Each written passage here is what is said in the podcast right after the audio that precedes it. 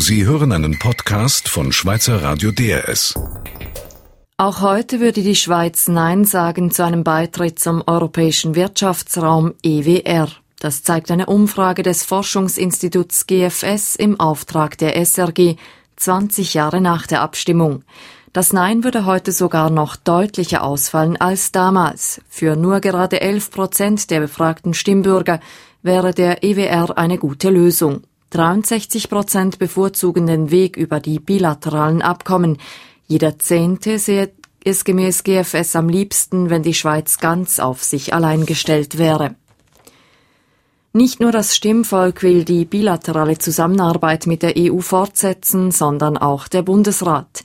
Das hat Außenminister Didier Burkhalter in Bern erklärt. Brüssel habe seinerseits signalisiert, man werde entsprechende Vorschläge aus der Schweiz genauer prüfen. Der Bundesrat schlägt eine unabhängige Behörde in der Schweiz vor. Diese soll die Umsetzung der bilateralen Verträge überwachen. Auf diese Weise könnten Streitpunkte mit der EU bereinigt werden. Weiter beantragt der Bundesrat dem Parlament weitere 5 Millionen Franken für Opfer des Syrien-Konflikts. Mit dem Geld sollen Hilfsprogramme der internationalen Organisationen unterstützt werden. Zudem prüft der Bundesrat eine internationale Syrien-Konferenz. Diese könnte Anfang nächsten Jahres in Genf stattfinden. Der Zuger Stadtrat und Finanzvorstand Ivo Roma will am kommenden Dienstag seinen Rücktritt bekannt geben. Das teilt die Stadt Zug mit. Zuvor hatte ihm die Zuger FDP das Vertrauen entzogen und ihn zum Rücktritt aufgefordert. Gegen Ivo Roma läuft eine Strafuntersuchung. Der FDP-Politiker soll gemäß Weltwoche als Finanzberater mehrere Millionen Franken veruntreut haben. Im Kanton Freiburg wird das Spital von Châtel-Saint-Denis in den nächsten Monaten geschlossen. Das hat die Freiburger Regierung entschieden. Ab Februar werde das Spital von RIA die Medizin und die Geriatrie von Châtel-Saint-Denis übernehmen, teilte die Gesundheitsdirektion mit. Die Angestellten würden an andere Standorten weiter beschäftigt. Im Spitalgebäude selbst sollen außerdem weiterhin gewisse medizinische Leistungen angeboten werden. Israel will in Ostjerusalem und im Westjordanland 3000 neue Wohnungen für Siedler bauen. Das berichten verschiedene israelische Medien unter Berufung auf einen hochrangigen Regierungsvertreter. Zum genauen Standort der künftigen Wohnungen machte dieser keine Angaben. Die Ankündigung erfolgt nur einen Tag, nachdem die UNO-Vollversammlung den Palästinensern einen aufgewerteten Beobachterstatus als Nichtmitgliedstaat zubilligte. Allerdings hatte die Organisation Frieden jetzt bereits zuvor von Plänen Israels berichtet, Siedlungen im Westjordanland und im besetzten Ostteil von Jerusalem auszubauen. In Ägypten haben nach dem Freitagsgebet tausende Menschen ihre Proteste fortgesetzt. In der Hauptstadt Kairo demonstrierten sie gegen die Machtpolitik der Islamisten. Auch in Alexandria und Städten am Suezkanal folgten Tausende dem Aufruf der Opposition. Präsident Mursi hofft, mit der Verabschiedung einer neuen Verfassung die Proteste gegen die von ihm erlassenen Machtdekrete zu stoppen. Die Demonstranten kündigten nun an, bei der kommenden Abstimmung die neue Verfassung abzulehnen. Die Börsendaten von Thomson Reuters. Der Swiss Market Index stand kurz vor Schluss bei 6.829 Punkten plus 0,1 Prozent. Der Eurostox 50 bei 2581 Punkten minus 0,1 Prozent. Das Wetter morgen Samstag hat es Hochnebel, dieser lockert sich in den Voralpentälern und im Westen stellenweise auf. In den Bergen ist es oft sonnig. Die Temperatur um minus 1 Grad. Verkehrsinfo DRS von 17.34 Uhr in der Region Basel auf der A2 Richtung Deutschland zwischen Pratteln und der Verzweigung Wiese Stau wegen eines Unfalls. Dann weitere Staus oder Behinderungen in der Region Bern auf der A1 Richtung Zürich zwischen der Verzweigung Wankdorf und Kriegstetten. In der Region Aargau-Solothurn auf der A1 Richtung Zürich zwischen der Verzweigung Herkingen und der Verzweigung Wickertal In der Region Zürich auf dem Nordring Richtung Bern zwischen Wallisellen und Affoltern, auf dem Westring zwischen Uitikon und dem Gubristunnel, auf der A1 Richtung St. Gallen zwischen dem Limmertaler Kreuz und Wallisellen sowie zwischen Efretikon und der Verzweigung Winterthur Nord stadteinwärts vor dem Schöneich und dem Milchbucktunnel. Sie hören DRS 4 News und das sind unsere Themen in den nächsten Minuten. 20 Jahre nach der EWR-Abstimmung. Die Schweizerinnen und Schweizer würden auch heute wieder Nein zum EWR-Beitritt sagen. Rücktritt ohne Schuldeingeständnis. Der Zuger Finanzdirektor ist in eine Finanzaffäre verstrickt. Und Streit ist vorprogrammiert.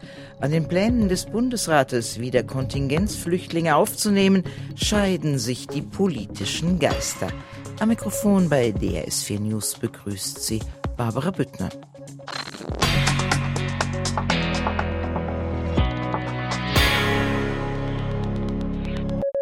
Es war knapp, richtig knapp. Vor 20 Jahren sagten genau 50,3 Prozent der Schweizer Stimmberechtigten Nein zum EWR-Beitritt.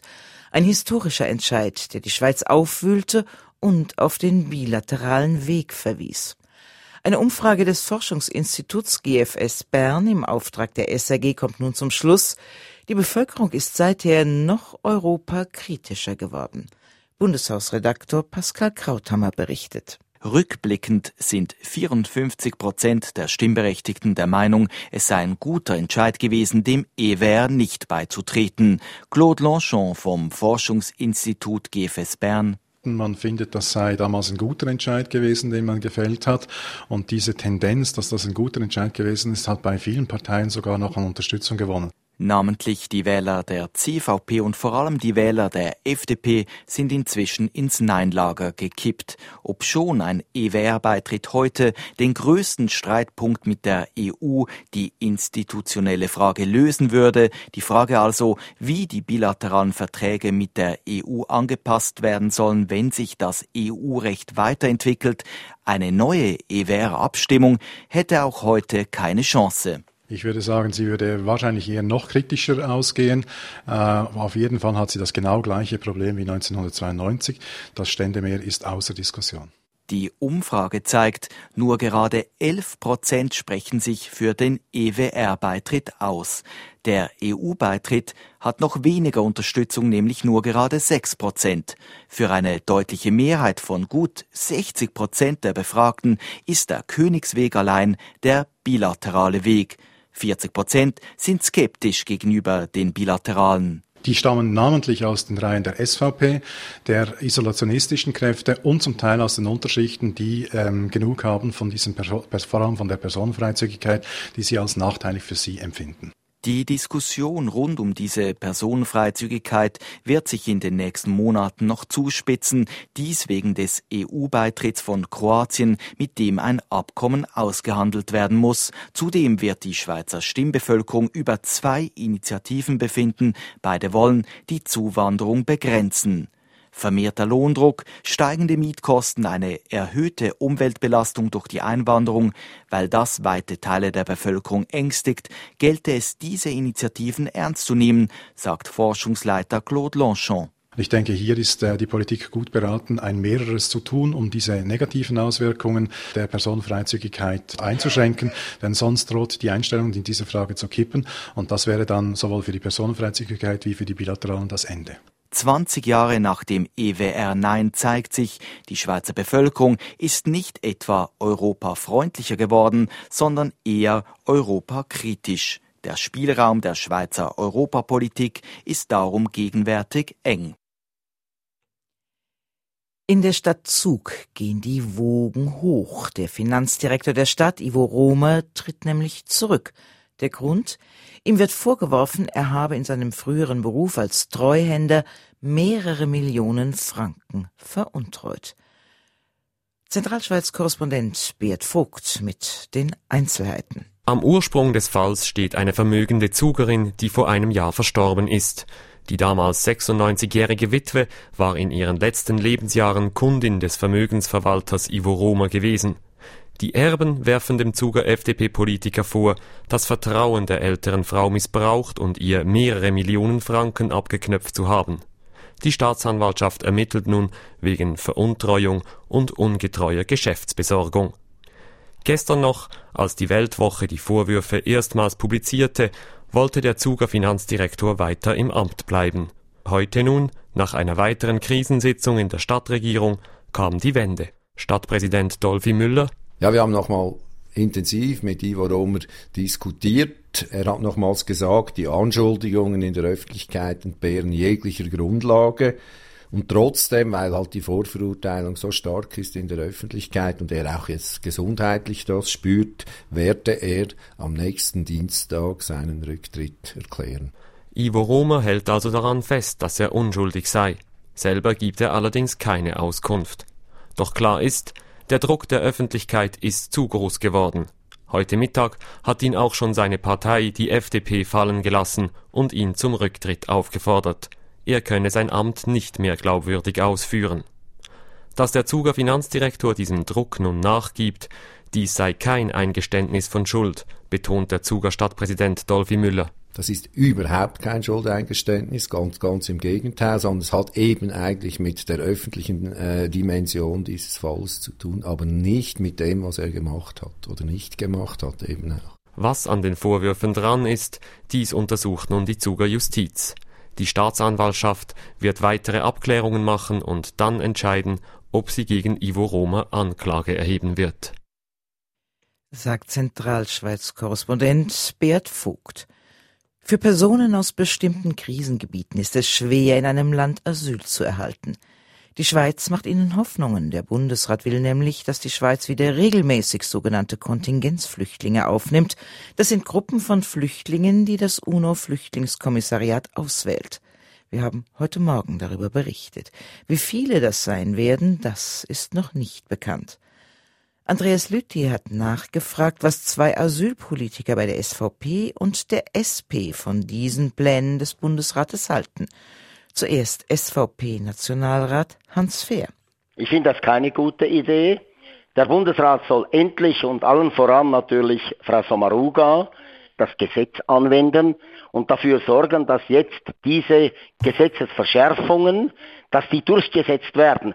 Aber wir können doch nicht Leute aufnehmen, die ein Asylgesuch stellen. In diesem Jahr sind es 30.000 und gleichzeitig noch Kontingenzflüchtlinge aufnehmen. Man muss sich entscheiden, was will man, entweder oder. Aber Kontingenzflüchtlinge, die würden ja gezielt ausgewählt, da kämen die wirklich Bedürftigen, da können auch Sie nichts dagegen haben. Das kann man machen, aber das kann man nur machen, wenn man endlich Klarheit schafft und sagt, wir haben ein rigoroses Regime, das die Flüchtlinge schützt, aber die Scheinflüchtlinge von der Schweiz abhält. Und dann kann man meinetwegen ein paar hundert oder zweihundert Kontingenzflüchtlinge aufnehmen. Aber heute bei diesem Durcheinander, wo keine Führung da ist, wo leider weit herum ein Chaos herrscht in der Asylpolitik, das von den Leuten nicht mehr verstanden ist, kann man nicht beides machen. Das geht nicht sagt SVP-Nationalrat Hans Fehr. Er ist Mitglied der Staatspolitischen Kommission des Nationalrats. Und was sagt seine Kommissionskollegin Silvia Schenker von der SP zu den Plänen des Bundesrats? Ich finde das sehr gut, dass jetzt wieder Kontingenzflüchtlinge in der Schweiz aufgenommen werden sollen.